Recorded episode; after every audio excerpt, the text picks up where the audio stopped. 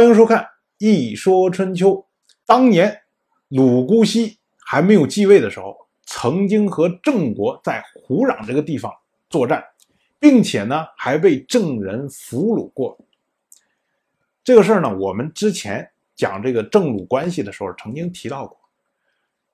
当时呢，郑国将鲁姑息囚禁在尹氏的家里面，于是呢，鲁姑息就贿赂尹氏，要求尹氏。把他给放出来，并且呢，还在隐士所祭祀的神灵叫做中巫面前做祈祷，结果哎，祈祷真的是生效了。隐士呢就带着鲁姑息一起逃到了鲁国。回到鲁国之后，因为鲁姑息认为这个中巫曾经保佑他从郑国的手中逃回来，所以回到鲁国之后。一直都在祭祀中巫。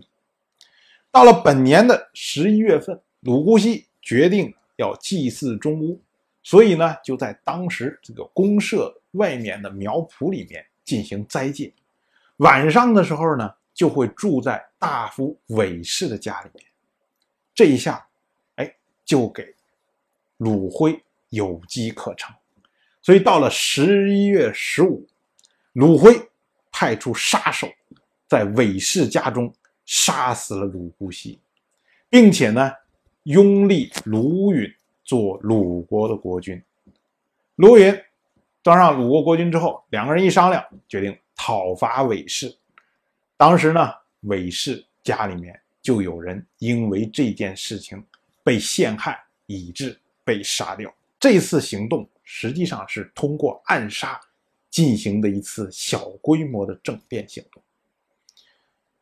鲁姑息去世之后，鲁国给他一个谥号，叫做尹，所以呢，鲁姑息史称鲁尹公。所谓尹的意思呢，也就是强调他在位时期的小心谨慎。鲁姑息在位十一年，从最开始的低调谨慎，到和平外交，到四国伐郑、五国伐郑，意外的卷入到。宋魏集团和郑齐集团之中，从本来宋国的盟国宋魏集团中间的一员，逐步倾向于郑齐集团，最终跟随郑齐集团讨伐宋国，攻克许国。在这个整个过程中，为鲁国争取了最大的利益，最终呢，能够让桀骜不驯如鲁辉这样的人都要侍奉他为君。可以说是从最开始的众心不服，到最后众望所归。难得的是，鲁姑息不忘父亲的遗命，始终以摄政自居，始终想着要把自己的国君位置交还给鲁允。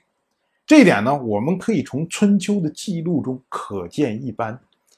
鲁姑息在位的十一年，除了第一年有标注正月之外，后面的十年通通没有标注正月，原因是第一年继位的时候，春秋的史官就按照国君的规格对他进行了记录。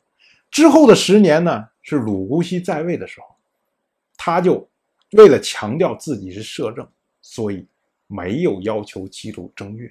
所以所谓隐公十年无正月，就是指的是这个。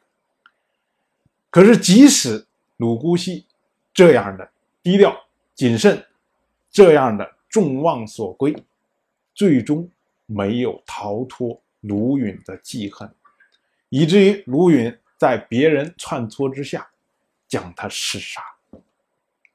所以，我们看鲁姑息的十一年，不得不感叹唏嘘。卢允杀掉鲁姑息之后，不仅将罪名推给了韦氏一家。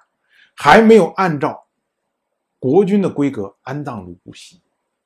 春秋是跟着国君走的，你不按照国君的规格安葬鲁姑息，那么春秋就不会记录鲁姑息下葬的时间。从这儿呢，我们就可以看出来，鲁允希望以这种形式来强调鲁姑息不过是一个摄政的臣子，但是。他却有不该有的野心，所以呢，卢允使用的这种暗杀行为是正当的，是合理的，是应该的。卢允如此小肚鸡肠，以小人之心去度君子之腹，所以他的下场也不会好到哪去。当然，这是后话，我们放在后面再说。我就这么一说，您就那么一听。谢谢收看。如果您对《一说春秋》这个节目感兴趣的话，请在微信中搜索公众号“一说春秋”，关注我。您不仅能得到《一说春秋》文字版的推送，还可以直接和我互动交流。我在那里等待您的真知灼见。